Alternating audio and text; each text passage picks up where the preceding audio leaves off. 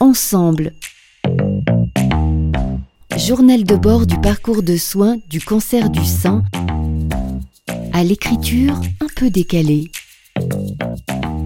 Patricia Osenlop, alias Enéis, et Laurent Saltini. Ensemble 20. Tu sais, Patricia, il y a eu beaucoup de mots, ceux qui nous ont rendus forts. Des mots qui brillent, ceux qui nous ont fait rire. Des mots qui nous rappellent notre enfance, ceux qui s'accrochent à notre cœur. Des mots pleins de vie, ceux que l'on veut accompagner. Je n'ai pas envie de parler de ces mots qui fâchent, souvent sans gloire. Avec toutes ces lettres posées en cadeau, souvent bienveillantes, faudrait les suspendre. Prendre un ascenseur jusqu'au ciel, les accrocher au fil des nuages pour voir un abécédaire de vie. Il y a les mots qui blessent, mais il y a aussi surtout les mots qui nous caressent. Parlons-en. Les mots sont des refuges et la bouche un sanctuaire. Les mots sont vivants.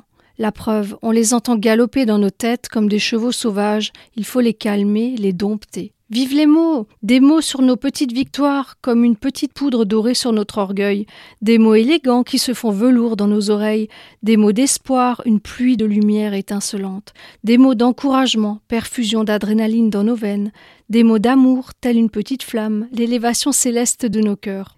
Oui, mais comment faire? Comment choisir le mot juste? Où sont les règles du jeu? Qu'on se le dise et sans jeu de mots, poser des mots sur des mots, est-ce si facile pour nous, pour notre entourage?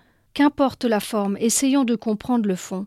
Une personne s'essaye au jeu du réconfort et échoue maladroitement? Dommage, mais il n'a pas fui. Il compose juste selon sa propre gamme.